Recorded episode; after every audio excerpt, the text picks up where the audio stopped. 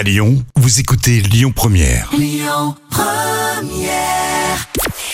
Bonjour Rémi, bonjour Jam. Comme tous les jours, on jette un œil aux audiences. France 2 s'est imposé hier soir avec la nouvelle série Lille au 30 cercueils et Virginie Ledoyen au casting. Série qui a rassemblé un peu plus de 3 millions et demi de personnes. Ça représente 18% de part d'audience.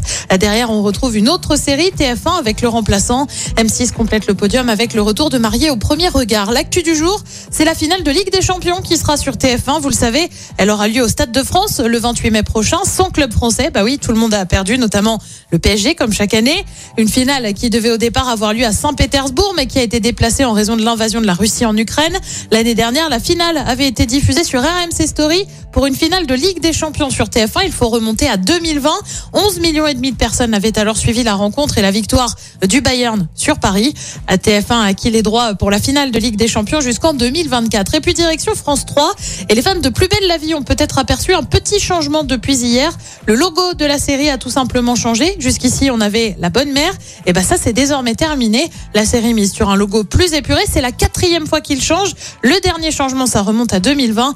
On le rappelle, l'avenir de la série est pour le moment assez incertain en raison euh, d'audience à la baisse. Côté programme, ce soir sur TF1, bah comme tous les mardis, c'est Colanta. Sur France 2, c'est la fête de la chanson française. Sur France 3, c'est une série face à face. Et puis sur M6, c'est aussi une série mais américaine avec NCIS. C'est à partir de 21h10. Écoutez votre radio Lyon Première en direct sur l'application Lyon Première, lyonpremière.fr et bien sûr à Lyon sur 90.2 FM et en DAB+. Lyon Première